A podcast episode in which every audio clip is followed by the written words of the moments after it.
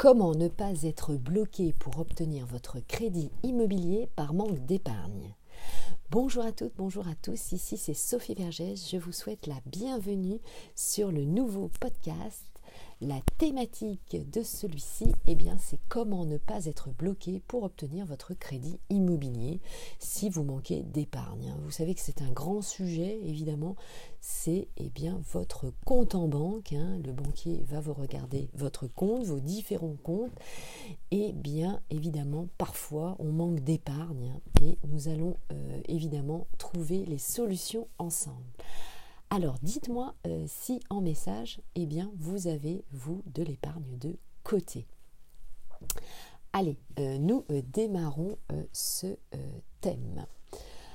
Alors, évidemment, je rappelle un petit peu le contexte. Vous savez qu'au regard de la crise actuellement que nous vivons, hein, la crise du coronavirus, eh bien, le Conseil de stabilité financière, eh bien, il y a des tours de vis hein, qui sont euh, plus ou moins euh, serrés ou non, et notamment pour les primo-accédants, donc notamment si vous acquérez la propriété pour la première fois, hein. vous êtes évidemment en ligne de mire. Hein.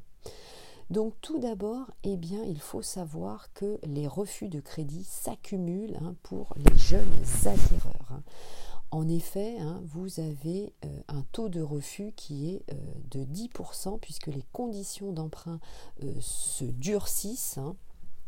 Et bien malheureusement, si vous êtes candidat au crédit, vous pouvez évidemment faire partie de ce tour de vis. Donc préparez évidemment votre dossier, faites-vous accompagner soit par votre banquier s'il vous connaît bien, ou aussi évidemment, vous le savez, qu'un courtier en prêt immobilier peut vous accompagner.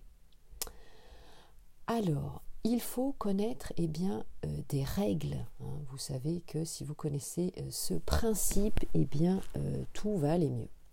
Alors, il faut savoir calculer votre taux d'endettement qui doit correspondre à un tiers de vos revenus. Hein. L'idée, c'est le plus facile, c'est de prendre vos revenus nets, de diviser par 3 et ça va vous donner une tendance, hein, puisqu'on le sait que aujourd'hui, justement, le Conseil de la stabilité financière recommande des taux euh, bien sûr d'endettement euh, plus élevé, mais euh, faites très attention. Hein. Et c'est très marginal, évidemment, que la banque va calculer votre, ce qu'on appelle la notion de reste à vivre mais vous pouvez euh, bien sûr négocier hein, pour avoir un taux euh, d'endettement euh, supérieur. Hein. Donc ça aussi, entre souvent 33%, ça, ça a majoritairement été l'usage, ça monte jusqu'à 35%, donc c'est très variable. Et vous avez aussi des durées de crédit qui sont allongées au-delà de 25 ans. La règle, quand même, l'usage veut que la banque va exiger un apport minimum pour financer votre future acquisition immobilière, qui doit couvrir notamment euh, les frais liés à la transaction, donc les intérêts d'emprunt, l'assurance emprunteur, les fameux frais de notaire. Donc ça correspond bien sûr environ à 10%.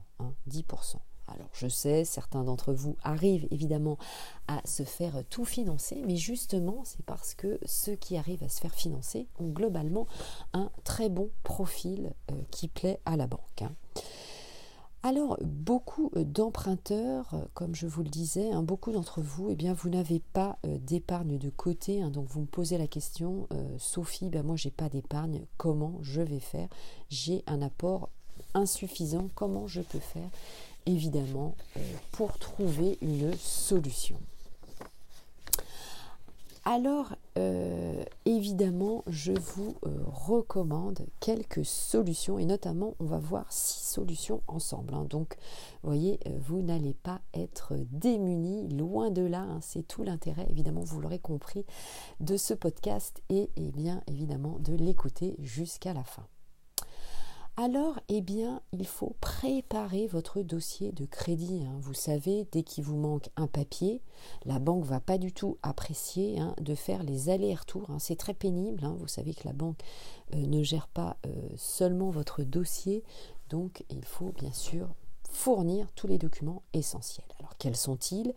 Eh bien, ce sont les documents notamment qui vont prouver votre état civil et votre situation financière votre carte d'identité, bien sûr, hein, justificatif d'identité, donc c'est-à-dire carte d'identité, passeport, votre euh, livret de famille, un livret de mariage si vous êtes évidemment marié ou une attestation de Pax si vous êtes paxé et un justificatif de domicile de moins de trois mois. Ensuite, eh bien, comme je vous le disais, avoir une bonne santé financière. Ça va être vraiment la clé de votre succès sur une période de 3 à 6 mois. Ça, ce sera bien sûr bien meilleur avant votre demande de prêt. Donc, faites cela en temps masqué. N'hésitez pas, bien sûr, à visiter euh, les biens immobiliers euh, pendant que vous préparez évidemment votre dossier. Vous devez optimiser évidemment la gestion de vos économies, mais aussi rembourser vos prêts à la consommation si vous en avez. Donc pendant euh, cette période, je vous le recommande. Évitez, voire ne pas avoir de découvert, de découvert et reporter certains projets comme des voyages par exemple. Ensuite, bah, je vous recommande d'avoir un apport personnel et aussi avoir une bonne capacité euh, d'épargner. Donc prévoyez d'épargner, même si ce n'est pas grand-chose. Tous les mois, hein, faites un virement. Euh, évidemment régulier hein, sur votre compte. Ça va déjà prouver à la banque un bon comportement hein, d'épargnant, mais aussi Évidemment, pensez-y, vous allez être futur propriétaire, donc ça veut dire que vous commencez à bien gérer vos comptes. Alors évidemment, certains d'entre vous vont devoir peut-être changer de situation professionnelle et notamment eh bien d'avoir un CDI, un contrat à durée euh, indéterminée. Vous le savez, les banques vont préférer que vous ayez un statut professionnel stable, régulier et notamment eh bien, un contrat durée déterminée. Donc je sais c'est pas facile, mais certains euh, d'entre vous euh, qui me suivent, que j'accompagne, eh bien, euh, font cette démarche qui peut être temporaire ou qui est cumulée à votre statut, par exemple, d'intermittent euh, du spectacle. Hein. Ça va rassurer vraiment euh, votre banque. Hein. Une expérience continue, évidemment, en tant qu'auto-entrepreneur, un exemple de plus de trois ans, ben ça c'est très bien, mais la banque, évidemment, elle préfère un CDI, un contrat à durée. À durée indéterminée, pardon.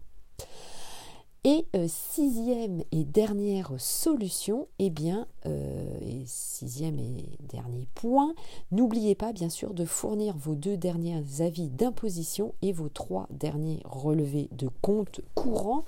Le mieux, bien sûr, l'idéal, c'est sur six mois, hein, puisque ça va montrer bien sûr l'entièreté euh, de vos comptes, l'entièreté de votre gestion, de votre gestion saine de vos comptes bancaires.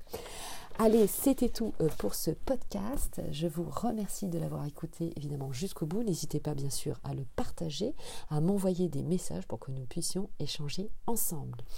Merci à vous, portez-vous bien, à très bientôt, je vous embrasse.